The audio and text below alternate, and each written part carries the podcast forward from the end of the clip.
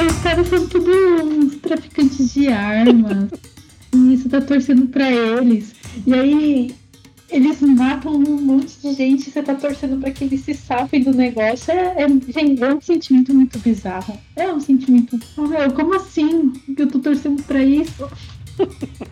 É muito, muito, muito bizarro. Não, House of Cards é isso. É sobre política e você sabe que ele é um grandíssimo filho de uma.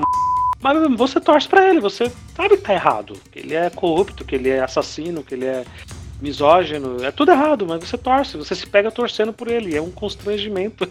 Você, você fica brutalmente constrangido de estar tá torcendo por ele. Narcos, a mesma coisa, né? Com Pablito Escobar, mesma coisa. O colombiano tá lá colocando fogo no mundo e você torcendo pro cara.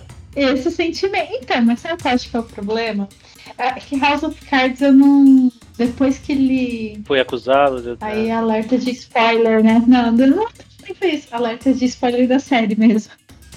Depois que ele mata o senador careca lá, que eu esqueci o nome, que já faz muito tempo. Dentro do carro? Dentro do carro, lá. Fumaça. Com, com o dióxido de carbono. É, aí eu parei de assistir a série. Porque ele já tinha matado o jornalista. Aí depois matou o cara. Eu falei, ah, não, deixa pra lá, não quero mais assistir essa série. Aí eu parei.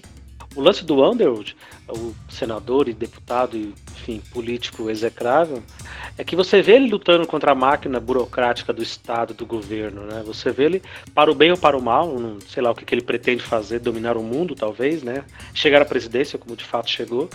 Mas o lance é que você começa a ver, caramba, mesmo o cara sendo um baita de um corrupto, assassino, um fascínora, ele ainda assim para na máquina pesada do Estado e de um país extremamente avançado e moderno como os Estados Unidos. Uh, mas você fala, não tem jeito, cara, não tem jeito. Você imagina se fosse um honesto. se ele, que é um fascínora, tá, tá tendo essa dificuldade, imagina se fosse honesto. Impossível, impossível. Mas o, o Narcos, eu acho que. Olha, eu querendo justificar, né? Eu acho que a gente acaba torcendo porque a gente vê que.